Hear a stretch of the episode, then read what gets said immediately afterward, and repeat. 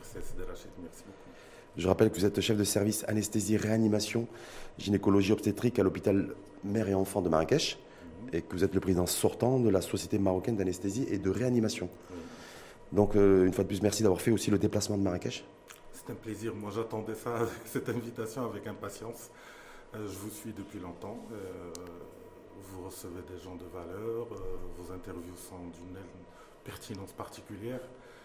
Et euh, je me disais bien que j'ai des choses à partager. Euh, je et bien pense sûr. que c'est important, c'est notre rôle de communiquer et de, dire les choses. Et donc on vous remercie en tout cas euh, doublement, professeur Hassan Aladib. Donc l'actualité du jour, ce variant.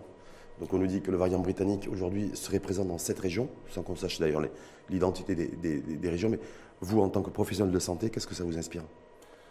Est-ce qu'il faut être inquiet? Il faut être vigilant, parce que c'est un équilibre fragile. Pour moi, on le savait. Euh, c'est un, variant, le, britannique, qui est beaucoup plus transmissible que tous les autres. Euh, ce qui fait très très rapidement, il évolue dans les différents pays où ça a commencé, où il remplace la souche sauvage préexistante. Donc nous, ça fait quatre semaines qu'on a déclaré le premier cas. Comme partout ailleurs, ça va devenir le, variant dominant. Mais pour vous, est-ce que, est que, du coup, il faut être... c'est source d'inquiétude de se dire, voilà, aujourd'hui, mais ce variant britannique, il est chez nous, il est en train de se développer euh, et de tisser, j'ai envie de dire, son, sa toile un petit peu dans les différentes régions du pays. C'est une réalité. Euh, au fait, d'ailleurs, sa dénomination, c'est Variant of Concern. Alors, les variants, c'est des souches qui ont subi plusieurs mutations. Euh, il y en a des milliers, il y a plus de 5000 décrites de par le monde, et on a des variants aussi au Maroc. Sauf qu'il y a quelques variants qui sont ce qu'on appelle les variants inquiétants qui ont cette spécificité, soit d'être beaucoup plus transmissible, ce qui est le cas. plus virulent, c'est le cas, le britannique. Alors le britannique, les études qui ont été faites, euh, on a maintenant assez de données sur la transmissibilité. Plusieurs études ont montré qu'il est plus transmissible de entre 40 et 70% mmh, mmh. Et la moyenne, elle est aux alentours de 60% alors cette transmissibilité du variant britannique, elle est due à deux choses essentielles. La première, c'est qu'il y a une charge virale beaucoup plus importante. D'accord. Beaucoup plus importante que la souche initiale. Oui. Au, fait, euh, il a gagné en affinité par rapport aux récepteurs euh, de l'enzyme de conversion de, de l'angiotensine, qui sont euh, la, clé pour l'entrée du virus dans les cellules et la multiplication. Donc cette affinité qui est exagérée fait que la charge virale est plus importante. Et la deuxième donnée, c'est que euh, sur la durée, il est plus prolongé. Forcément, la transmissibilité, elle est augmentée. Hmm. Alors, donc, donc, ça veut dire quoi? Ça veut dire qu'en fait, il est, il est, beaucoup plus mortel que le premier? Il est plus mortel pour deux raisons. Euh, alors, on peut avoir des variants qui sont plus virulents et donc plus mortels, mais sans qu'il y ait une augmentation de la transmission, il va augmenter la mortalité qu'on avait de 5%, 10% maximum. Par contre, un virus qui est beaucoup plus transmissible, ben, en multipliant les cas contacts et les, symptômes, ben, puisque le pourcentage des cas graves et de la mortalité est d'un chiffre, avec la transmissibilité, ça monte en flèche. Ça va monter en flèche. Donc il faut s'attendre à ce qu'il y ait cette, fameuse troisième vague, en fait. Et donc une flambée, flambée épidémiologique ou pas, professeur? Euh, Alors, une, une, éventuelle troisième. Pour parler de vague, alors il y a, sémantiquement, euh, il, y a, un débat euh, scientifique entre les, professionnels et, les scientifiques sur ces terminologies de vagues. Alors il y a, des gens qui disent que euh, c'est des épidémies différentes, puisque c'est un variant qui est très différent du premier. il y a des gens qui disent que la toute première vague, c'était juste parce que les mesures qui ont été entamées par Sa Majesté ont permis de casser la courbe et que la vraie vague n'est arrivée mmh. qu'en juillet. Alors, alors, nous, les réanimateurs, parce qu'on est confrontés au cas le plus grave et au dépassement du système de santé, ben nous, on a vécu une première vague euh, en mars-avril et on a vécu une deuxième vague par la suite qui a duré de façon plus prolongée. Maintenant, quand on voit que les nouveaux cas en réanimation sont en train d'augmenter, on a des prémices qu'il y aurait a priori une troisième vague. Mais les nouveaux cas qui, ont augmenté, parce que je rappelle effectivement, vous êtes anesthésiste réanimateur, euh, est-ce qu'ils sont sous quelle forme? Parce qu'on n'a pas d'informations là-dessus. Parce que est-ce que c'est les formes extrêmement graves aujourd'hui, conséquence du variant britannique, directement? Euh, on, a, on, a, je sais, à travers. Euh, bon, il y a le communiqué hier qui a dit qu'il y a 78 souche isolée. Mhm. N'empêche que ça reste un échantillonnage ciblé parmi une population qui est plus à risque d'avoir des variants. Donc, je rappelle, le ministère avait fait une circulaire pour cibler la recherche génomique des variants par rapport à des gens qui ont été vaccinés qui arrivent dans un état sévère, ou bien des, cas de réinfection. Il y a certaines indications où ça se fait. Euh, alors, je ne connais pas les proportions, Mhm. mais je sais que dans tous les services de réanimation à travers euh, beaucoup de, de- de régions, euh, ils ont une proportion de malades hospitalisés en réanimation qui ont le nouveau variant. Avec donc le variant britannique. Avec le variant On est quoi sur, on- sur un rapport de quoi de je n'ai 1, aucune idée. sur 2, 1 sur. euh, Ah bah, même De pas. su- Je pense que ça doit être dans le, le 30-40%. euh, 30-40% dans certains services aujourd'hui. euh, sur les, les renseignements. Euh, en réanimation euh, avec variant britannique. oui, oui, il y en a. Parce que parallèlement à ça, je voulais mettre le chiffre en équation et vous interpeller aussi là-dessus. On nous dit que 30 à 40% des nouveaux cas au quotidien aujourd'hui, depuis quelques jours, euh, proviennent du variant britannique. Donc, ça, je n'en ai aucune idée. parce que je dis Mais- 30-40% non, en réanimation. En extrapolation, Oui. euh, ça fait 4 semaines qu'il y a eu le premier cas.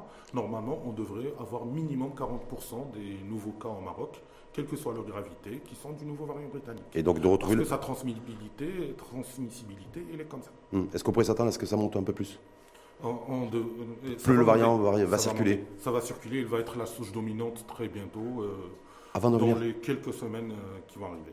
C'est-à-dire que la, la- souche dominante, ça va être du, du variant. Ça va être du variant. euh, Britannique ou on peut s'attendre à d'autres, Ah, variants c'est chez plutôt nous le britannique euh, Mhm. qui, est beaucoup- qui est plus transmissible que les autres variants. Plus que le sud-africain, que, plus que le, le Plus que brésilien Le sud-africain et plus que le, que le brésilien. Une question bête, professeur, parce que je- je- je- il m'arrive des fois de poser des questions très bêtes. Mais pourquoi on a le variant britannique et on n'a pas le, le variant sud-africain, par exemple, chez nous? Je pense que c'est une question de proximité euh, des vols, des- de la circulation à, à travers le monde. Et donc, je pense que pour l'Afrique du Sud, euh, on a été relativement épargné. Euh, Il n'y a pas beaucoup de, va-et-vient. euh, pas beaucoup de monde qui se déplace euh, vers le Maroc. Donc c'est pour ça qu'on a du, plutôt du, du britannique que du sud-africain je pense ou que du, c'est une ou question de proximité géographique. Mais aussi le- la particularité du, du variant britannique, c'est qu'il est beaucoup plus transmissible que les autres, donc il, est- il, il les dépasse. Et C'est-à-dire que dès, qu'il y a un cas ou deux cas, ça, ça se propage beaucoup plus vite. Euh, on, on a des, on a des chiffres euh, de, de Grande-Bretagne ou de France ou de- d'Israël où ils ont euh, plus de 70% de la population infectée, c'est avec le variant britannique, et quelques cas qui ne dépassent pas les 10%, alors qu'ils ont eu des entrées de ce variant-là chez eux. D'accord. Donc, euh, ils ont quelques cas de variant brésilien ou sud-africain, mais qui n'a pas dépassé le variant Ouais, des proportions très faibles. Donc nouvelle, nouvelle souche, donc ce variant, vous lui dites, sous différentes formes et identités d'ailleurs. Est-ce que du coup c'est des nouveaux symptômes aussi? Pour ceux, ceux qui nous écoutent Parce qu'avant on savait que c'était de la fièvre, de la toux, euh, perte d'odorat par exemple. Est-ce que du coup avec ce variant c'est la même chose ou pas? Alors, il n'y a, pas d'études euh, publiées euh, très claires. Il y a, y y pas mal de publications euh, sur de l'observation qui diraient que plutôt le, Bri- le britannique a moins de- d'effets spécifiques comme la, la sauce sauvage, tels que l'anosmie, la perte, la, la perte de goût, et qu'il se déclare plutôt par les, par les symptômes pulmonaires. C'est-à-dire qu'il se loge il y a directement dans les poumons. grippal, euh, il y a toujours les myalgies, moins de symptômes qui, euh, qui orientent vers, vers la, la Covid classique, euh, les spécifiques. C'est pour ça que c'est extrêmement intéressant de, de consulter ou bien de se doter d'oxymètre de, de pouls. Parce que la, la maladie Covid est une maladie, quand elle arrive au stade pulmonaire, elle va causer ce qu'on appelle l'hypoxie silencieuse. Donc on a quelqu'un qui est parfaitement en bonne santé, qui n'a même pas de dyspnée ou de- d'effort ou de quelque chose comme ça, mais sa saturation, elle, elle baisse de façon notable. Est-ce que ça, là aussi, est-ce que là aussi c'est inquiétant? Parce que je me Euh. dis, avant c'était de la fièvre comme symptôme, de la toux, on allait se faire tester, on était, et on était positif ou pas d'ailleurs. Mais là, je me dis, là, comme on n'a pas forcément de visibilité ou de clarté, euh, et, et de ré- et surtout de, de- de vérité absolue d'un point de vue scientifique, est-ce que c'est doublement plus inquiétant? Pour celles et ceux qui. C'est inquiétant parce que les, les gens vont considérer qu'ils ont une simple grippe ou un simple rhume. Donc ils ne consultent pas, euh, ils, ne, ils ne se prennent pas en charge. Et forcément, ils vont continuer à contaminer euh, d'autres personnes et ça va participer à la dispersion du, virus.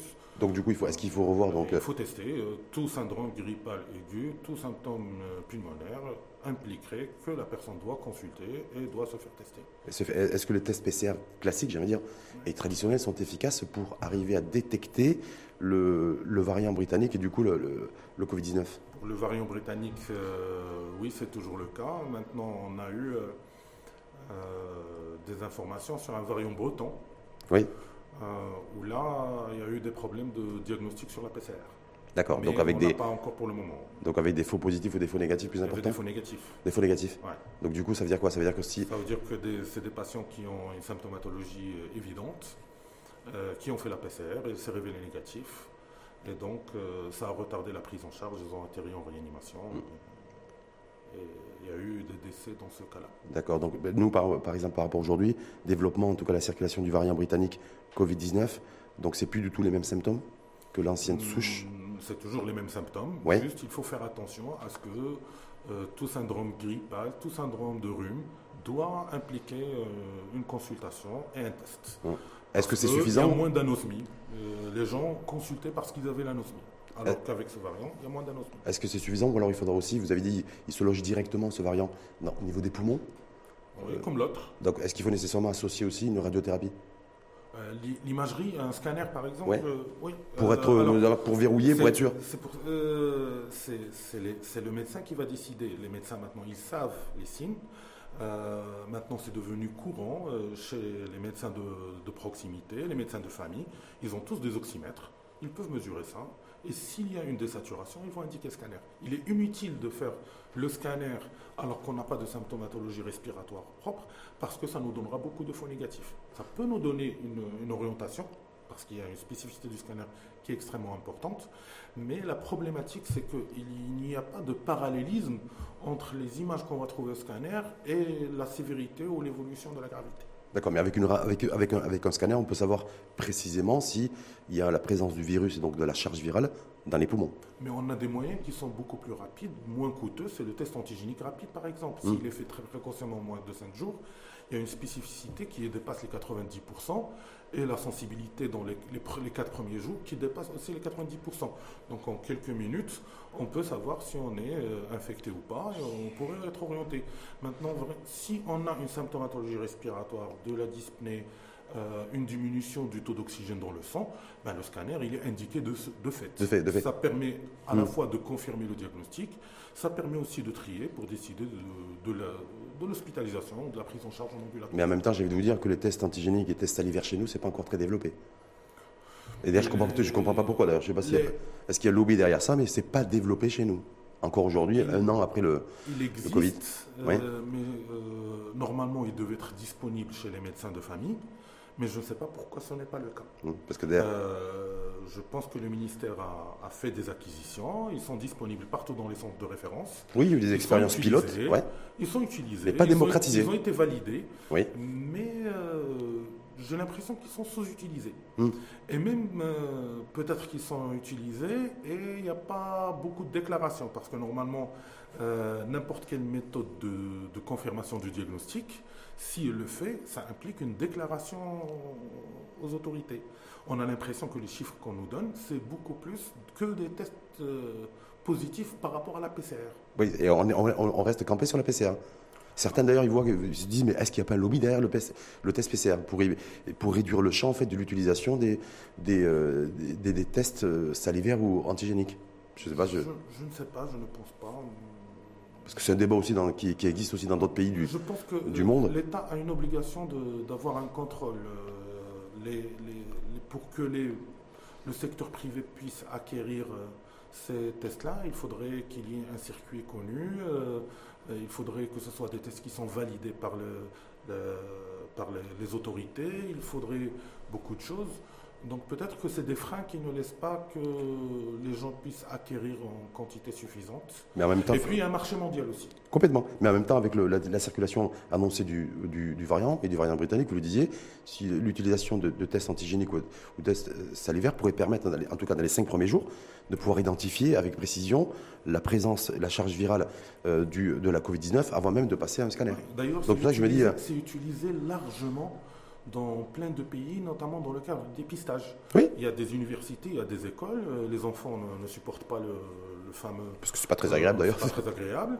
Euh, les tests antigéniques salivaires, ils ont aussi une sensibilité, une spécificité extrêmement importante, du moins pour les éventuels contagieux, ceux qui ont une charge virale importante. Donc ça permet de, suivre euh, des cohortes importantes dans le, plein d'universités et d'écoles euh, des usines aussi, les industriels, mhm. ben, ils ont une accessibilité euh, simple, pratique. Il arrive, il crache dans le truc euh, et il a le résultat rapidement. Ils peuvent faire le mesure nécessaire. Est-ce qu'il ne faudrait pas appeler, est-ce que vous ne comptez pas appeler les pouvoirs publics à, accélérer aussi, vu le développement un peu du, du, variant, en tout cas britannique pour l'instant, accélérer aussi l'utilisation et la démocratisation des tests salivaires antigéniques? Alors, démocratisation la démocratisation chez la population médicale. Oui. Parce que le, euh, on, pour moi, euh, cette Covid, elle a tellement de facettes et tellement de problématiques que c'est un, c'est un faisceau d'arguments obligatoires qui doivent passer par une anamnèse, par un examen clinique, pour décider euh, le bon examen à administrer. L'exemple type, si on le généralise euh, chez des gens qui ne savent pas maîtriser, qui ne savent pas faire l'examen, ben, ils ne posent pas la question, ils vont faire un test antigénique à J8, J9, ben, il va être négatif alors que le patient est contagieux. Euh, donc il faudra que chaque... Euh, et d'ailleurs, il y a eu une circulaire de la mise à jour du protocole national, il a comporté les méthodes de, confirmation qui sont à quel moment on va mettre les, les tests antigéniques rapides, à quel moment la PCR est la plus importante, le scanner et même les tests, anti, euh, les tests anticorps, mmh. les, tests sérologiques, ils, sont aussi, euh, ils ont aussi une place dans le diagnostic de rattrapage. Euh, quelqu'un qui arrive au-delà de 10 jours, on a des problématiques avec la PCR de faux négatif, ben, le test sérologique il peut nous dire oui, il y a eu une infection récente, c'est un patient éventuellement à prendre en charge. Est-ce qu'il est est-ce que le temps est venu, selon vous, professeur Rassan de, revoir notre stratégie nationale, pas de vaccination, parce qu'on va en parler tout à l'heure, mais en tout cas de, de dépistage c'est-à-dire aujourd'hui, euh, tout le monde s'accorde à dire, et vous l'avez fait également, et vous le faites en tant que professionnel de santé, de dire attention, le variant britannique va se développer, et il va circuler à forte intensité dans les prochains jours et les prochaines semaines.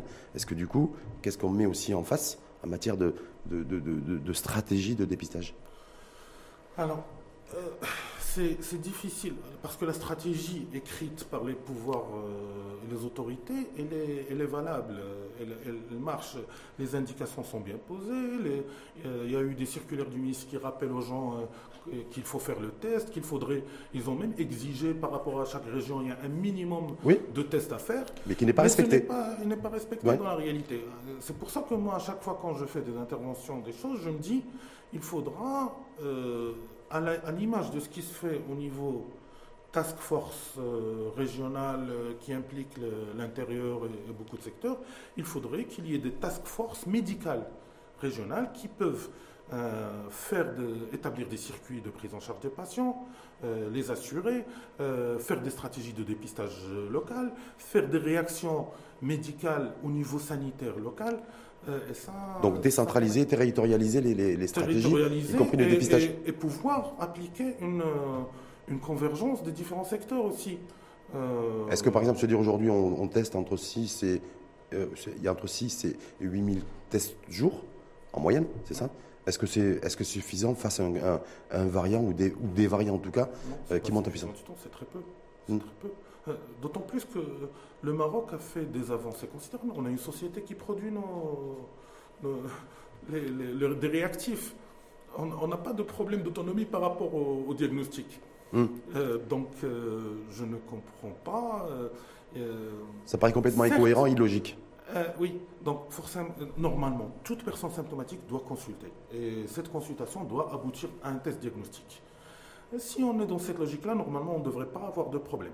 Au moins, euh, choper les malades très tôt, au moins choper les contagieux. Est-ce que c'est il y a un lien entre jeunes, étudiants et variants britanniques et cas contact? Ou c'est des cas, euh, j'allais dire, spontanés? Ben, c'est euh, le contact. Les jeunes, ils sont beaucoup plus sociaux, plus de sociabilité ces derniers temps.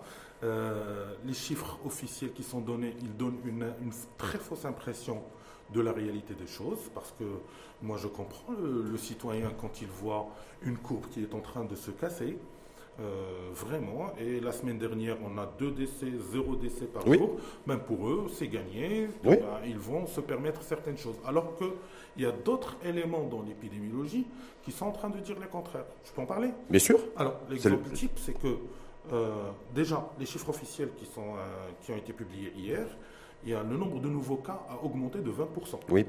D'une semaine à l'autre. la Mhm. semaine d'avant. Et le nombre de morts a augmenté de 67%. Moi, comme réanimateur, je- ce que je vois, et c'est un chiffre qui m'intéresse beaucoup, c'est le chiffre de combien de nouveaux cas en 24 heures. Mhm. Parce que le nombre de, euh, de cas sévères, Mhm. le nombre de nouveaux cas sévères, je peux faire un- une extrapolation de calcul et me dire, il y a 10 jours, parce que les cas sévères arrivent généralement 10 jours après, voilà la situation épidémiologique. Alors, la semaine dernière, il y a eu un jour où il y avait 93 cas, il y avait un jour où euh, il y avait 88 cas. Mhm. Nouveaux cas sévères dans, euh, dans les hôpitaux marocains. Alors, si on considère que euh, le nombre de. On considère les chiffres, on sait épidémiologiquement que la grande majorité ne fait pas de symptômes. Et puis, parmi les symptomatiques, il y a 80% qui font des symptômes modérés, 15% des symptômes un petit peu plus sur une Et, forme pneumonique. et puis, 5% euh, forme donc très grave. forme, hum, Grave ou très grave euh, alors, et si on a 93, il faut multiplier ce chiffre par un minimum de 20, Fois 20. fois 20, pour avoir 10 jours avant, voilà la situation épidémiologique D'accord. de, de cas symptomatiques. Mhm. Ça veut dire qu'il y a tr- euh, 10 jours avant les, les 93 ou les 88, il y avait 3700 cas. Alors qu'en ce moment-là, on n'annonce que 400, 500 nouveaux Mhm. cas par jour. Ça veut dire qu'il y a 3500, le, le 3200 ou, ou quelque comme ça, qui ne sont pas diagnostiqués, qui sont en train de tourner et qui contaminent d'autres. Mhm. Euh, ces cas-là, si on était dans la période de décembre ou novembre, on avait un taux de reproduction, c'est-à-dire le, Le héros. de- Mhm. euh, le héros, euh, le taux de reproduction, il était à 0,8, il descend du même 0,7. Alors que maintenant, la semaine dernière, il était à 1,06. On a dépassé le 1. Mhm. Donc, ces 3000 et quelques ont contaminé chacun au moins une personne. Ça veut dire que le jour J, quand j'ai 93 nouveaux cas sévères euh, en 24 heures, j'ai 7000 cas. Mhm. Donc du coup, ça, donc, du coup, c'est, on est loin des 600 ou 500 nouveaux cas, très très très très loin. On Donc ça, c'est, une autre perspective en tout cas ça de. ne correspond aucunement à la réalité. Je ne veux pas faire peur, mais c'est une réalité. Oui, non, c'est pas Une de. prise de conscience, Oui. euh, parce que euh, je pense que le citoyen marocain, il sait beaucoup de choses. Euh, il, sait, il connaît le virus de mieux en mieux. Il, connaît, il sait que c'est un virus extrêmement fragile, qu'il y a des mesures simples qui évitent avec une, une, une fréquence importante le, le risque de contamination. Euh, si euh, il regarde les chiffres officiels, les courbes officielles, euh, ben, il va se lâcher. Mais si on lui dit la vérité, il va faire attention et on va participer à réduire la contamination. De... Est-ce que, le taux de mortalité Covid en réanimation et soins intensifs a augmenté aussi? Non. Parce que, non, Non, au fait, au- au fait, euh, ça c'est une fierté pour nous les Marocains. parce qu'il était très élevé déjà l'an dernier à la même époque. Donc, Euh, très élevé, euh, c'est relatif. euh, parce que nous, au Maroc, quand on a admis les malades en réa, bon, on est un groupe d'experts au sein des, des sociétés savantes. On échangeait beaucoup, on a commencé à faire des staffs. On- très rapidement, on a, on a compris le, le virus, on a compris les modalités de prise en charge. En plus, au Maroc, on avait une culture de ventilation non invasive, euh, de- de- d'oxygénation. Donc, très rapidement, on a mis en place, et on a d'ailleurs publié plusieurs protocoles de prise en charge des malades. On, a- euh, on est, on est les premiers au monde à avoir mis l'aspirine dans nos protocoles. Hmm. On est les premiers à avoir mis l'anticoagulation corrélative dans le protocole dès le mois d'avril, le début du mois d'avril. Ce qui fait que euh, très rapidement au Maroc, nos taux de mortalité, euh, j'ai annoncé pas mal de fois ces chiffres, ils sont moins de 50% en réanimation. Hmm. Et même en soins intensifs. ça c'est une moyenne. hein. Euh, On est à 35-40% actuellement. Alors qu'au même moment, à New York, il y avait 90% de, de, mortalité chez les ventilés et plus de 60% de mortalité. En Allemagne, on avait des chiffres qui étaient largement en dessous. En deçà. Euh, C'est pas pour dire on est meilleur, mais, je, mais c'est une réalité. euh, Ouais, c'est pour ça que je revenir un peu sur les taux de mortalité. Ouais, ouais, Covid. on avait fait une collaboration phénoménale, euh, à la fois à l'échelon inter- international et à l'échelon marocain. On a diffusé des choses et on a upgradé notre prise en charge et on a eu des résultats vraiment qui sont extrêmement respectables au niveau international. Euh, maintenant, euh, même pour les soins intensifs, là où il y a c'est des malades qui sont sous soit oxygénothérapie au débit, Ah, c'est ah, un- tu- c'est du trop haut débit, débit, ou bien des masques à, à haute concentration avec 15 litres d'oxygène, pratiquement tout le monde est comme ça, on est à moins 5% de mortalité. Moins 5. Moins de 5% de mortalité. Est-ce qu'il y a un risque avec le variant que, les- que, le- que ça réaugmente ou pas Euh, euh, normalement, oui, avec les études qui ont montré 64% de plus de mortalité. C'est pour ça que je me dis, voilà, Ouais. plus contagieux et plus mortel, donc du coup, on devrait avoir, malheureusement avoir un taux de mortalité qui, qui, qui repart à la hausse. Maintenant, moi, j'ai beaucoup d'espoir. Parce que, euh, quoi qu'on dise, le Maroc, certes, il a vacciné pour le moment que 15%, mais il a vacciné, euh, je ne connais pas le chiffre officiel, mais je pense qu'on est aux alentours de 80% de la population cible qui est susceptible de faire des formes graves, des charges virales graves et de la mortalité. Donc déjà, c'est un premier bouclier, mais on va, on va y revenir par rapport à la vaccination. Donc, Autre- euh, non, j'espère. Euh, c'est pour ça que, que- j'ai- voulu insister sur le sémantique de la troisième vague. Je pense qu'on aura, on est en pleine troisième épidémie. Troisième épidémie. On va revenir Voilà. avec vous d'ailleurs Mais sur je ne suis pas sûr qu'on aurait une troisième vague. vaccin, vaccination et sur l'efficacité des vaccins, en tout cas Sinopharm et AstraZeneca, euh, à l'égard du variant, en tout cas britannique, que des autres variants qui pourrait y avoir. Mais avant cela, autre grand sujet aussi de préoccupation et d'interrogation de nos concitoyens, c'est là, on est à J-7, euh, démarrage du premier jour du mois sacré, donc le ramadan. Alors, source d'inquiétude, il y a beaucoup de rumeurs parce qu'il n'y a pas encore d'informations officielles dans ce sens. Se dire, voilà, est-ce qu'on est va, selon vous, vers un durcissement des mesures de restriction sanitaire à la lumière de ce variant qui est en train de, de- circuler euh, chez nous, donc on l'a dit, dans plus de sept régions aujourd'hui, euh, plus contagieux, plus transmissible et plus mortel.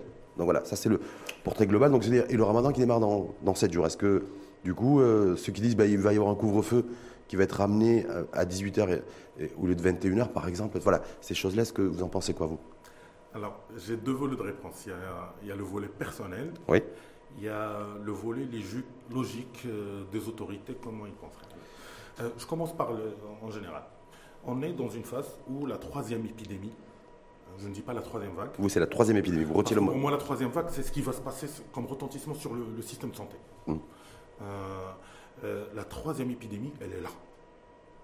Il y a une augmentation, et sur le nouveau cas, et sur la mortalité, et sur... Donc elle est là. Forcément, les autorités vont faire des mesures. Ils seront obligés de faire des mesures, C'est-à-dire, ils vont durcir. je pense. Voilà. Mais ils vont Euh, durcir sur l'ensemble du pays Est-ce que, le, par rapport à ceux qui nous écoutent, là, parce qu'ils vont dire, là, vous avez, vous avez une parole sacrée, vous, hein, à la veille du mois sacré, en tant que professionnel de santé, euh, Oui. chef de service anesthésie, si, si réanimation. on était, ouais. si on était dans un pays, on, on voit qu'on a une population totalement disciplinée, euh, chacun prend ses responsabilités, parce que c'est une responsabilité personnelle de chacun. Individuelle. d'entre nous pour- Mm. individuelle. Euh, euh, alors qu'on voit jusqu'à hier soir des images de rassemblement un petit peu partout, il n'y a aucun contrôle, les gens n'en ont rien, c'est compréhensible et c'est légitime. Parce que les gens, aura la casquette aussi, ça fait un an. hein. C'est compréhensible et légitime. Mais quand les autorités vont voir qu'il y a une épidémie qui est en train d'augmenter, qui est en train de suivre son rythme, et par ailleurs le citoyen ne suit pas, ben, il est obligé de durcir. Donc, donc, pour vous, il y a de fortes chances, fortes probabilités en tout cas. Il y aura un durcissement. Il y aura un durcissement Alors, qui va être annoncé dans les prochains jours. Oui, mais quel type de durcissement, euh, je n'en sais rien. Il y a des rumeurs qui font mon état. avis personnel. Oui. Ah, Mon avis personnel. Mon avis personnel, je pense qu'il ne faut pas avoir d'approche nationale. Parce que l'épidémie, elle est différente. Maintenant, on nous dit hier dans le communiqué de presse du consortium euh, de végénomique Mhm. que ça n'existe que dans cette région. oui. Euh, reste à savoir quelle région. Euh, je pense qu'il faut trouver des indicateurs extrêmement fiables de la situation épidémiologique, par quartier, sur Casa par exemple, par ville, par localité.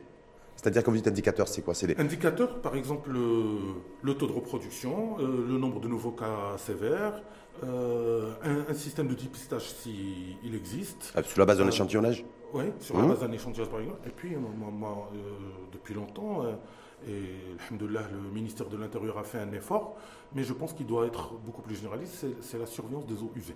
Des eaux usées. Ah ben ça avait été fait l'an dernier, ça avait été, initié. C'est en cours, c'est en cours, mais euh, d'après ce que je sais, l'annonce officielle qui a été faite, c'est que la surveillance euh, dans les eaux usées, elle est faite dans quatre euh, régions ou quatre villes. Hum. Je n'ai pas plus pour moi, ça serait extrêmement important qu'elle soit généralisée parce qu'on a une visibilité a priori de ce qui risque de se passer. Et donc, si on a un certain nombre d'indicateurs épidémiologiques extrêmement fiables sur la circulation du virus, ben, on pourrait se permettre, selon la circulation du virus, selon le risque par région, par localité, de pouvoir adopter des mesures appropriées. D'accord, donc vous êtes pour une approche. Les conséquences d'un durcissement mmh. impliquent, Frondan, ben, les gens qui ont des cafés ou qui ont des restaurants, c'est la mort. Hmm. Ils n'ont plus aucune ressource. Difficile, sauf ils peuvent, peuvent trouver des, solutions, mais. Euh, euh, mais qu'est-ce qu'on doit prioriser selon vous pour au niveau des pouvoirs publics durant cette période de ramadan, en tout cas dans les décisions qui vont être prises et annoncées certainement cette semaine Est-ce que c'est euh, le sanitaire ou l'économique qui doit primer selon vous? Parce que la question va encore une fois de plus se poser. Ça reste sanitaire. Mais la question va se poser. on a vécu deux vagues qui nous ont montré beaucoup de choses. Il y a des chiffres qui encore euh, doivent être développés et analysés précisément. La problématique, la première vague, je donne juste l'exemple de, Marrakech. On a un hôpital dans le CHU euh, qui était complètement transformé Covid. 500 mmh. lits. Qui a été hypothéqué par Covid pendant deux mois. Entre-temps, qu'est-ce qui s'est passé? Euh, ont trouvé des difficultés pour admettre les cas graves et urgents des autres pathologies qu'au Covid, parce qu'il n'y avait plus de place en réel. Les services qui devaient s'occuper de leur activité régulière, qui est déjà surchargée sur des structures comme ça, ont été bah, mmh. ils ont tout déprogrammé.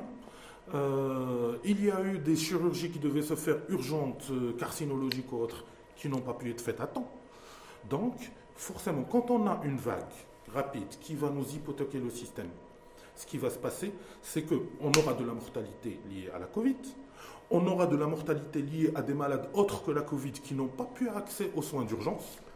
Et entre-temps, il y a des malades euh, qui vont rester chez eux, euh, des diabétiques, des hypertendus, des cardiaques, des nouvelles maladies qui vont apparaître, qui n'ont aucune accessibilité au système de soins. Et donc, ils vont développer entre-temps des complications et des complications, les ritonopathies, les cardiopathies, etc. Et donc, il y a une mortalité liée à ça qui est décalée. Mmh. mais qui est décalée d'autant, mais qui va être en tout cas une réalité, malheureusement. C'est une réalité mmh. qui euh, sûrement commence à apparaître. Il n'est pas chiffré. Il faudrait avoir des études là-dessus. Ça, L'exemple type, c'est. Alors, euh, il y a une étude qui a été publiée cette semaine, une méta-analyse sur les études qui ont étudié la mortalité maternelle d'autres pays à l'ère de la Covid eh ben, la mortalité maternelle dans plusieurs pays a doublé. Hmm. À cause de, l'hypothèque du système de qui a été entièrement dédiée Covid. Si on peut extrapoler, l'étude n'a pas été faite ici au Maroc, mais on peut imaginer, moi je suis responsable d'un service de réel, je n'ai pas noté cette augmentation de mortalité, hmm. la vérité. Mais on peut imaginer, puisque le système a été hypothéqué, hmm, ben, des femmes enceintes n'ont pas pu avoir accès à des soins optimaux ainsi suivis de la grossesse. Et donc le minimum qui serait arrivé, c'est une mortalité néonatale plus élevée et peut-être de la mortalité maternelle qui a été attestée ailleurs dans hmm. d'autres pays. le professeur Hassan Adebi, donc, parce qu'on parlait un peu du, ramadan, donc annonce faite, qui sera faite cette, semaine, donc dites, de toute façon, on va vers un durcissement, c'est sûr, mais quel type de durcissement euh, On voit bien aujourd'hui, c'est euh, donc le, couvre-feu, la fermeture des cafés, des restaurants à, à 20h en même temps, il y a quelques jours, on a, autorisé la, réouverture des, hammams, des saunas et des salles de sport. Donc, voilà, qu'est-ce qu'il qui pourrait y avoir comme, scénario en fait? Euh, au fait, les, citoyens se posent beaucoup de questions par rapport à cette histoire de couvre-feu. Pourquoi le 20h Pourquoi pas 18h Pourquoi tout ça? Alors, épidémiologiquement, c'est clair et évident que tout ce qui est gagné en matière de réduction de la transmission est gagné. Parce que la réalité, on voit. On voit les transports en commun bondés. Et on dit, euh, on n'ouvre pas les cafés le soir, et ça pose des problèmes. Et les gens ne comprennent pas, ah. forcément la logique. Euh, alors, scientifiquement, toute heure de gagner est un bénéfice pour le système de santé. D'accord, donc ça veut dire que si par exemple on ramène le couvre-feu, ou si les autorités décident de ramener le couvre-feu de nocturne, donc de 21h par exemple, en période de ramadan à 18h, pour vous, ça va réduire la contagiosité et la transmissibilité. Pendant le ramadan, on le connaît, on est, on, est, euh, on est dans notre milieu, notre société le ramadan, les gens euh, vont euh, à la prière, ils prennent, euh, ils déjeunent, Mhm. et par la suite, ils sortent dans les cafés Ouais. pour regarder des matchs, pour se rencontrer. euh, les gens, euh, sinon, ils vont aller, les familles entières chez des familles, donc c'est des clusters qui vont se créer. C'est tout à fait euh, normal et légitime d'avoir cela, mais en contrepartie, la contamination va augmenter. D'accord. Et puis les prières. Euh, L'exemple type de Traouh, euh, c'est un mois sacré, on, on a besoin tous de se rapprocher. Euh, moi, ça me manque énormément les images de la mosquée Hassan II avec ce parterre de, de personnes en pleine euh, spiritualité. Et, ça me manque personnellement, mais, mais c'est un risque de transmission qui est phénoménal. Mhm. Donc je pense que les autorités seront dans la légitimité si au moins on avait la garantie, comme dans des pays asiatiques, que les gens sont disciplinés par rapport au port du masque, par rapport au respect de la distanciation. Ça On, on aurait pu jouer, problème. on aurait pu prendre le risque. Mais là, vous vous dites, euh, Ah. on ne peut pas prendre du tout ce risque. Parce qu'on est en train de voir que, euh, depuis le début euh, que ça échappe, euh, ça échappe. Donc pour vous, la thèse, parce que c'est que de la rumeur, hein, le Ouais. fait que le couvre-feu, par exemple, serait ramené à, à 18h à partir de lundi prochain, premier jour du, du mois sacré, pour vous, c'est c'est Je pense que c'est extrêmement plausible. extrêmement plausible. extrêmement plausible et, et défendable, Ouais. justifiable, malgré que personnellement, je, ça n'engage que moi. Je pense qu'il faudra avoir une approche territoriale et, et faire des facilités par région, mais à condition qu'il y ait une excellente euh, traçabilité épidémique. Hum, euh, donc avec une vraie surveillance Ah oui. hein, et épidémiologique. Et vous, vous comprenez aussi les, les- les patrons de café, les restaurateurs, et je pense qu'ils ont appelé d'ailleurs mouvement de grève, qui disent mais laissez-nous travailler, on est en train de mourir.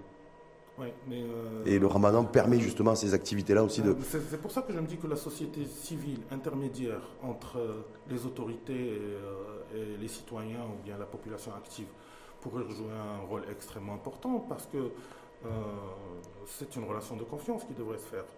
Euh, si l'État autorise les cafés à ouvrir et on voit ce qui se passe, la distanciation n'est pas respectée, euh, bah,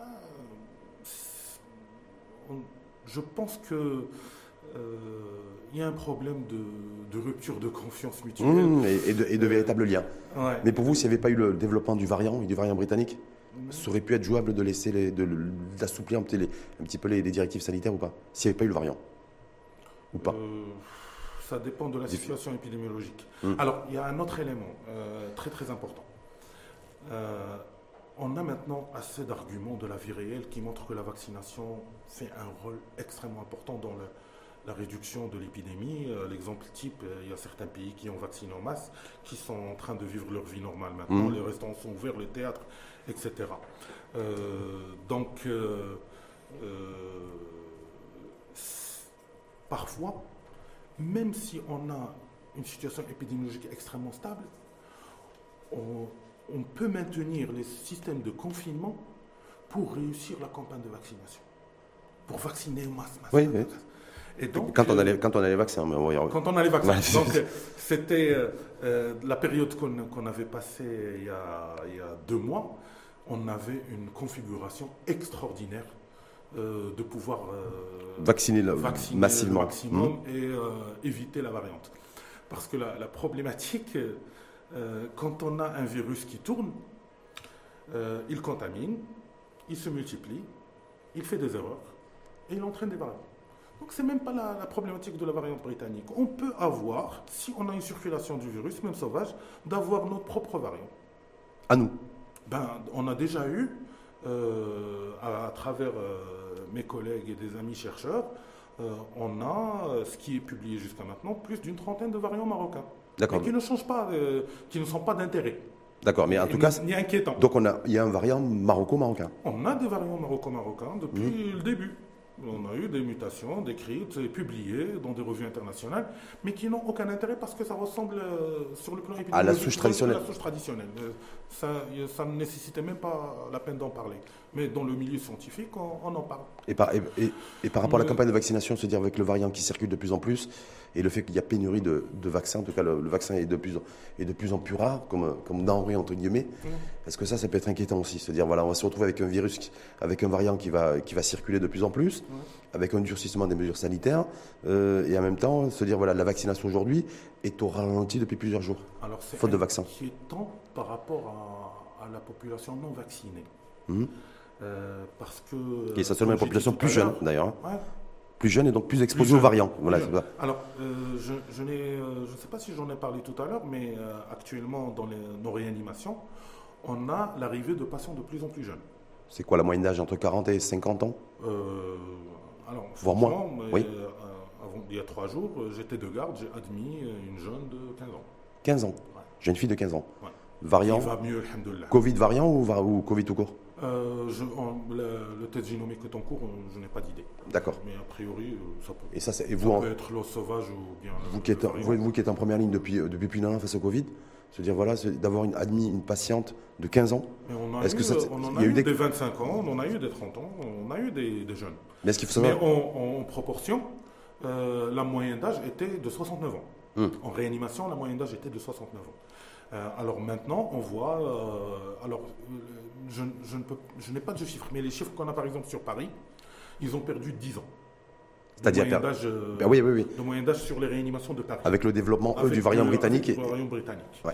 Euh, mais il n'y a pas que. C'est pas parce que le variant britannique touche les plus jeunes, mais c'est parce qu'il il y a une population. euh, euh, la- la- il y a beaucoup de malades qui ont eu une immunité naturelle parmi les populations fragiles lors de la deuxième vague. Mhm. Donc ceux-là qui ont une immunité naturelle, ils vont plus atterrir en réanimation.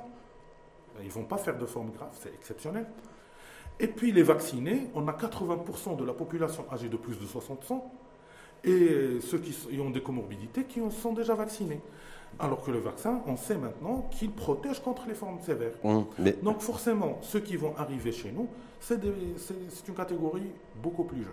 Beaucoup plus jeune. Beaucoup plus Et- jeune, particulièrement chez nous parce qu'on a vacciné 80% de la population à risque. Donc ça veut dire qu'aujourd'hui, les personnes les plus exposées chez nous au Maroc, euh, à la lumière de ce variant qui, qui se met à accélérer, c'est les populations qui ont moins de 50 ans. Ouais, Et la, la problématique, puisqu'ils ne sont pas testés à ce temps, qu'ils ne sont pas dépistés, le protocole national n'est pas respecté, Donc il va falloir tout réadapter, tout réaligner. on ben, on, d'accord va, on va avoir, c'est des plus jeunes et des plus graves.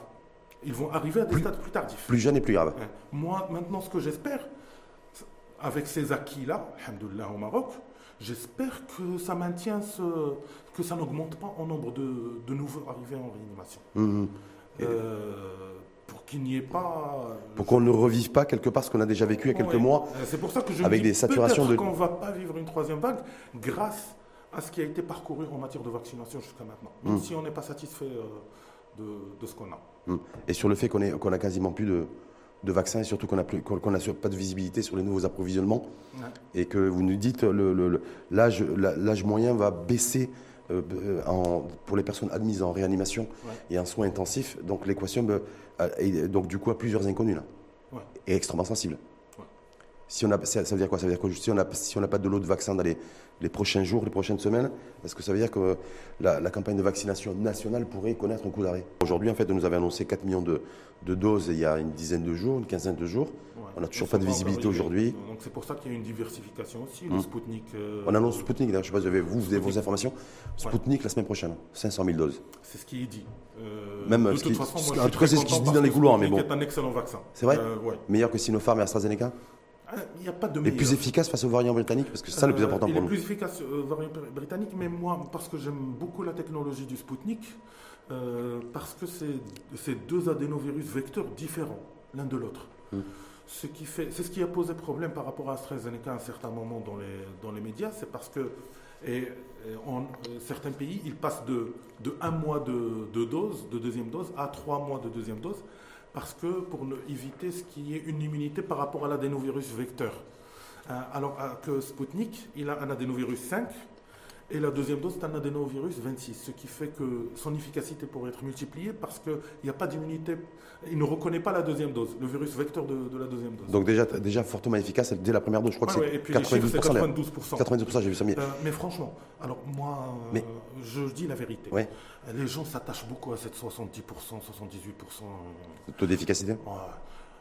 Un vaccin est efficace quand il dépasse 50%. Hmm. C'est les normes internationales. Donc 70, 80 ou 90, c'est Même pour les variants, euh, peut-être qu'on va en parler, il y a une réduction de l'efficacité de certains vaccins pour les variants. On, perd l'efficacité. Pas pour le, britannique, pour les autres. Mais euh, qui sont, quand on est toujours au-delà de 50%, il n'y a pas de problème. Mais le mieux, c'est jusqu'à maintenant, toutes les études convergent, même pour l'étude sud-africaine sur le vaccin qui a montré 10% d'efficacité, il y a zéro mort. Donc c'est des vaccins qui protègent presque à 100% des formes graves. En tout cas, qui ne provoquent pas de, décès. Bah c'est surtout ça. Mais sur, sur, Sputnik, on sait très que malheureusement d'ailleurs, c'est le, le, le, vaccin qui va être le moins produit à travers le monde. Il est déjà le, hein, donc largement de ça. Ça veut dire que de toute façon, on a, on a passé une commande d'un million de doses, me semble-t-il. Donc on devrait recevoir une première tranche de 500 000 doses a priori mi-avril, en tout cas courant semaine prochaine. Mais euh, on ne va pas aller loin avec 500 000 doses. Et on ne pourra pas forcément compter sur Sputnik pour rebooster la campagne nationale de vaccination. Ça d'une part. Et deuxièmement, c'est que les, j'ai appris que les moscovites ou les russes en tout cas, euh, tout ce qui est produit localement chez eux, c'est pour le, marché intérieur, si je puis dire. Et qu'après, par contre, ils proposent des contrats de, sous-traitance. Est-ce donc je me dis, voilà, est-ce que, qu'est-ce, qu'on fait Nous, on se contente des petites doses en provenance de Moscou ou, euh, se dire, on fonce sur les contrats de sous-traitance pour essayer d'obtenir une licence de production et d'exploitation de vaccins Sputnik? Euh, premier volet, il faudrait absolument qu'on avance vers une production, une autonomie nationale. Ah, mais ça. Et là, je pense que. On est loin, à part si vous êtes bien informé, mais apparemment, c'est pas. Euh, la semaine dernière, j'ai entendu qu'il y a un contrat entre trois banques marocaines et euh, une société pour développer une usine. Mhm. Euh, et pas, que du, pas que du vaccin anti-Covid, a priori. je, pense, je, pense, qu'on a, on a les moyens mhm. sur plusieurs choses, y compris les compétences, pour pouvoir développer des choses. Est-ce qu'on a l'industrie pharma pour? Est-ce qu'on a les centres de recherche pour Est-ce qu'on est suffisamment avancé en matière d'innovation pour euh, je pense qu'il y a beaucoup de choses. Euh, notre problème, c'est qu'on manque un peu de collectif. Ah, on n'aime pas, pas jouer collectif, on aime bien jouer solo. Euh, on manque de collectif, il y a un problème de sectorisation. la preuve, moi, je peux le dire, moi, par exemple, dès la première vague, je me dis pourquoi on n'a pas capitalisé sur les vétérinaires pour les tests. Pourquoi on a énormément de laboratoires au niveau des universités qui ont été fermés alors qu'ils auraient pu rendre énormément de services ils ont des compétences extraordinaires. Mmh, mmh. Euh, l'approche, elle devait être collective en partenariat public-privé. Et la, et la, preuve, pour la campagne de vaccination, vous avez reçu deux personnes, euh, Madame Meddah et euh, la société ABA, qui est un excellent exemple d'innovation dans l'approche partenariat public-privé pour faire avancer des choses. Mm. Ben, là, c'est un exemple. Si on veut pour notre pays des choses, il faudra qu'on ouvre les esprits, on ouvre le collectif, on ouvre les portes aux compétences, on profite on a énormément de compétences à l'étranger. On a, on a au moins deux ou trois responsables de projets de développement de vaccins à l'international. Complètement. Mais il y a beaucoup de Marocains et de Marocains aussi qui se disent mais pourquoi on n'essaie pas, en tout cas, hein, de récupérer des licences d'exploitation, de production de, vaccins chez nous? Je parlais de Sputnik. Et là, on rentre dans l'apartheid international. Apartheid, ben, ouais. Ah oui, euh, une, grosse problématique. Il y a 130 pays dans le monde actuellement qui n'ont reçu aucune dose. Euh, Et 90% des vaccinés sont, sont issus, ou en tout cas vivent dans les pays très développés. Oui, très développés, ou bien qui ont euh, une certaine puissance géostratégique. Le Maroc est mmh. dans, cette position. Euh, c'est un apartheid, c'est un vrai apartheid. Et, l'OMC a fait une demande officielle mmh. de pouvoir euh, avoir des licences. Et les Big Pharma ont dit Niet. Euh, au nom de la protection des données, au nom de la protection de l'innovation euh, et au nom de la protection de la propriété industrielle. Voilà, c'est ce qui est de leur part. Oui. Maintenant, on se détrompe complètement. Parce que là, parlons pour le Maroc. Imaginons qu'on vaccine 80% de la population. Est-ce qu'on aurait gagné?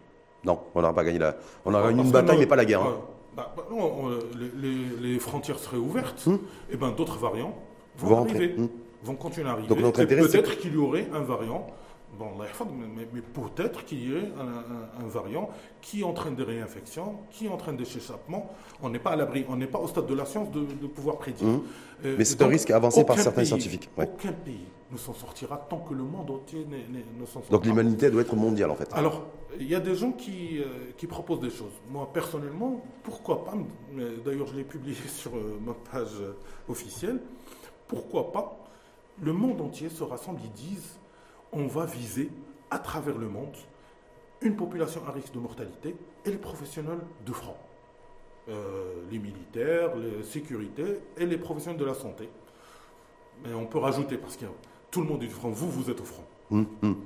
Donc, euh, on pourrait dire, euh, au lieu de, de, dire par pays, on va sauver les pays, pourquoi ne pas sauver le maximum de, De- gens à travers l'humanité? Mhm. Pourquoi une mamie euh, diabétique hypertendue euh, au Gabon ne pourrait pas bénéficier autant que... Non, c'est profondément injuste. Y il y a des jeunes Mhm. actuellement en très bonne santé qui sont en train de bénéficier des vaccins Mm.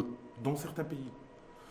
Il y, a, il y a un problème d'équité, d'égalité, de réflexion Et de solidarité euh, philosophique euh, de, de- de l'avenir du monde. Euh, Mais pour nous, est-ce que c'est jouable de- de- de- d'obtenir une licence de production de vaccins ou est-ce que ça coûte trop cher, ce que nous disait Jafar Lekel il y, il, y a, il y a deux, trois semaines ici même. Voilà, c'est, euh, je sais pas, est-ce que c'est le problème de coût? Est-ce qu'on nous dit que même si on se met sur le coup et qu'on arrive à obtenir une licence de production euh, de vaccins anti-Covid-19, il faudrait entre 4 et 6, 7 mois avant de pouvoir effectivement être effectif Voilà, donc les délais, je ne sais- pas. Je ne sais pas, c'est des choses qui m'échappent, mais l'essentiel pour moi, il y a une démarche. Le contrat qui a été signé avec Sinopharm a été conditionné par une production au Maroc. Au moins. C'est-à-dire une coproduction une coproduction. oui, avec Et transfert là, de, de- maintenant, la semaine dernière, on, en- on nous annonce qu'il y a une plateforme. Déjà, c'est, euh, il y a une clairvoyance, il y a une vision stratégique Hum. euh, qu'il faut saluer. Mais il y a le variant et les, et les variants dans l'immédiat. Il y a les enjeux Euh, économiques et sociaux dans un l'immédiat. variant qui reste quand même un virus fragile, euh, extrêmement destructible par javel, par le vinaigre, par plein de choses. Si on porte le masque correctement, si on a une distanciation sociale, si on a une aération comme dans cette salle, euh, ben. euh, Pas de risque particulier Ouais, mais, c'est quoi la condition? C'est La le citoyen? La discipline Citoyen, citoyen, à titre individuel. Si le citoyen n'arrive pas à intégrer ça, ben, les autorités seront obligées de- d'imposer des choses. Perspective aussi selon vous, c'est la dernière petite question, professeur Hassan Adib, se dire, euh, donc vous l'avez dit, donc ce ramadan, vous appelez, vous, en tout cas vous, à votre- personnellement, hein, et à votre professionnel de santé, au durcissement aussi des, des mesures de restriction sanitaire pour pouvoir essayer de limiter au maximum la circulation du virus, mais surtout du variant, on est bien d'accord? En tout cas, il faut tout faire pour qu'il n'y ait pas de rassemblement. Pas de rassemblement, pas d'attroupement, Ouais. euh, y compris ce qu'on voit pendant le ramadan devant les boulangeries, par exemple. Mais, mais, mais après, et après coup, d'ailleurs, dans les cafés et, et- et les mosquées pour Taraweh. Mais de se dire aujourd'hui, vous, ceux qui aspirent euh, à se dire, bon, j'espère qu'on va prendre sur soi une dernière fois pour ce ramadan, on va subir une fois de plus, y compris psychologiquement, les mesures de restriction, mais en même temps, ce qu'on a envie, c'est que pouvoir passer un été plus ou moins normal. Qu'est-ce que vous leur dites?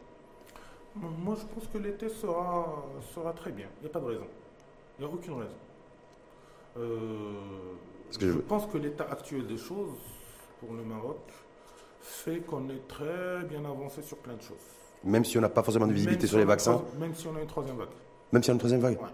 Pourquoi vous dites ça je suis extrêmement optimiste. Parce que euh, si on a une troisième vague, l'immunité naturelle va décupler. D'accord. Ah. Ouais. Mais ça, l'unité naturelle, il serait bon aussi de pouvoir l'estimer, l'évaluer euh, par une Ouais. campagne de, de prévalence sérologique, donc pour savoir le nombre de millions de personnes qui ont été confrontées au virus Alors, et qui ont bien réagi. Il y, a un effort, il y a un effort à faire sur les, sur les études épidémiologiques, euh, que ça soit que les universités fassent travailler des choses. C'est dommage. On a eu une pépinière de possibilités de recherche. Les Marocains ont beaucoup publié. Hmm. Beaucoup, beaucoup publié. Notre équipe aussi, elle a, publié pas mal de choses. Euh, mais euh, euh, on manque de, de données, on manque de communication de données. Et de partage d'informations surtout. De partage d'informations. on, on a un manque à gagner extrêmement important. Mais bon, je pense que c'est une transition euh, intéressante.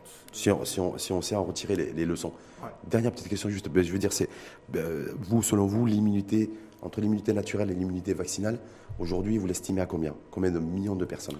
Ah d'accord. Ou en pourcentage? Juste voilà, pour Ouais. dire, avoir une petite estimation euh, de la part d'un scientifique. Alors, euh, il y a eu- Chiffre qu'on n'a jamais je eu, Suis hein. au courant. Euh, Ouais. Je suis au courant qu'il y a eu des, euh, pas mal d'études qui ont été faites, notamment par l'Institut Pasteur, et puis il y a une étude qui a été menée, qui, qui va être publiée incessamment sur un échantillon assez important, où euh, on est aux alentours de 28 à 30% d'immunité naturelle avant le début de la vaccination. D'accord. Ouais. Donc 25 à 30% de la population qui a été confrontée au virus, qui a été infectée par le virus, mais qui a bien réagi. Euh, euh, oui, euh, qui, Grosso modo. qui, a bien- qui Ouais. est, qui est, vivante. Mhm, voilà, c'est donc je veux dire bien Euh, réagi. Et qui a des chances de, de réinfection qui sont extrêmement faibles. Donc entre 25 et Donc, 30% presque Pour avoir des, des réinfections, mais c'est rare jusqu'à maintenant les, les réinfections. Plus la vaccination qui est aux alentours de 15%. Mhm. Donc on peut se dire qu'on est à 45% d'immunité euh, collective. Additionnelle entre, entre la Ouais. naturelle et la vaccinale. Maintenant, ce qui va rester, est-ce que cette immunité naturelle est pérenne dans le temps? Euh, Jusqu'à maintenant, les études qui sont publiées nous donnent qu'un recul de 8 mois, même pour la vaccination aussi. On Mhm. sait que quand on a des anticorps, euh, l'immunité, on serait relativement protégé à une grande proportion jusqu'à 8 mois. Euh, qu'on n'aurait pas besoin de, de shot, de, de seconde dose, malgré qu'on est en train de parler de troisième dose pour certains vaccins en ce moment. Avec les, variants. ouais. Euh, avec les variants particulièrement, Mm. euh, mais pour augmenter l'efficacité dans certains, dans certains pays. Mais donc 45% pour cette période-là, ça me paraît extrêmement intéressant. Hmm. C'est peut-être même un, un meilleur rempart au- au- à la circulation du, du vaccin que de certaines mesures de restriction Ouais. sanitaire. D'avoir un, volume de immunité C'est euh, les variants qui sont euh, comme le brésilien, euh, qui ont une mutation particulière du E E484K. Hmm. euh, qui a priori donne des réinfections, mais pour le moment on n'a pas de data. Mhm. On est en train, euh, je scrute euh, régulièrement la littérature, euh, on n'a pas encore de data sur le risque de réinfection. Donc forcément quand il y a un variant où euh, le, le taux de réinfection augmente, euh, ça, ça risque de poser problème dans le futur. Donc en tout cas, Donc il faut surveiller, la- la- il faut continuer à surveiller. Et il faudrait que chacun d'entre nous se dise, on en a pour 3-4 ans avec des petites périodes comme ça. Je peux vivre une vie normale en maintenant une hygiène corporelle. Je peux gagner mon pain. Je peux, alors s'il y a eu des problématiques économiques euh, qui ont entraîné une perte d'emploi, euh, réfléchir à se reprendre en main et peut-être que l'État pourrait euh, introduire des systèmes de formation de pour des reconversions, Hmm. euh, pour des choses comme ça. Ça, c'est un. ça c'est la notion de flexibilité dans les, dans, Ouais, dans les pays qu'il faut avoir, pas qu'au niveau de la Je vaccination. ne suis pas inquiet, mais je suis vigilant. Tiens, Il faut qu'on reste vigilant pendant 3-4 ans. Merci en tout cas à vous. Professeur Hassan El Adib, je rappelle, chef de service anesthésie réanimation, gynécologie obstétrique à l'hôpital Mère et Enfants de Marrakech. Merci en tout cas infiniment à vous, professeur Hassan El Adib, et euh, merci pour tout. Merci d'avoir fait les déplacements au sud de Marrakech, cette, euh, et, euh, et à très bientôt. À très très bientôt. Merci beaucoup.